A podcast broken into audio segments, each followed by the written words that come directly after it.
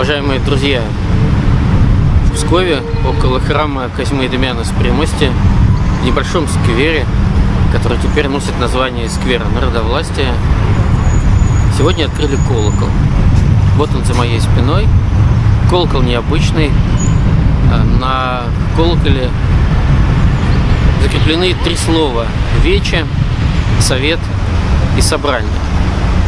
То есть этот колокол, сделанный псковскими кузнецами по проекту замечательного псковского архитектора Владимира Шуликовского, символизирует преемственность народной власти. На самом деле очень интересно, что в Пскове появился колокол со словом «вече».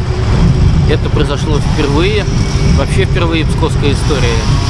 А вечевой колокол, символ псковской свободы, появился еще в XIV веке и был увезен из Пскова по приказу Василия III в 1510 году, когда завершилась псковская государственность. Очень интересная история была у этого вечевого колокола. Он потерялся по дороге из Пскова в Москву, где-то на Валдае.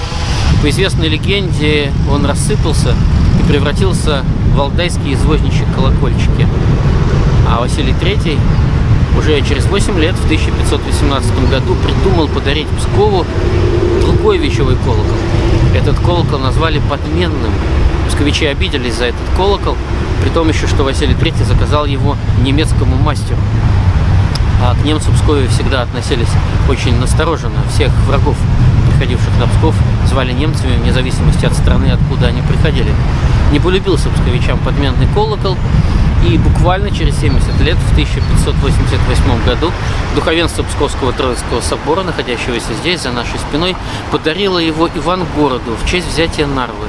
И там, в музее крепости Нарвы, этот подменный вещевой колокол находится до сих пор. Псков он так и не вернулся, слава богу. Вот этот колокол, который находится здесь, за моей спиной, поставлен на пожертвование депутату Псковского областного собрания, мои в том числе. И этот колокол символизирует э, свободу. На самом деле, свобода – это главное в звуке колокола. Свобода – это то, что символизирует достоинство человека. Я очень надеюсь, что этот вечевой колокол, появившийся в Пскове спустя столько времени, когда-нибудь по-настоящему заговорит.